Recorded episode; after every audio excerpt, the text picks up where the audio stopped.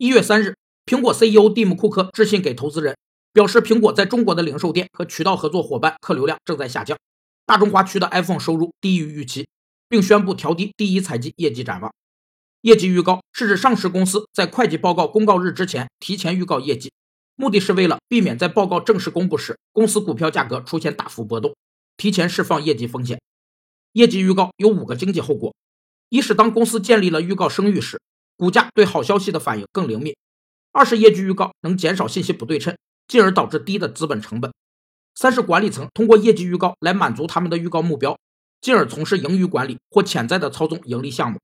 四是分析师根据公司的业绩预告去修正他们的预测，五是业绩预告的持续增长导致机构投资者增加持股，但并非所有机构投资者持股都与公司披露正相关。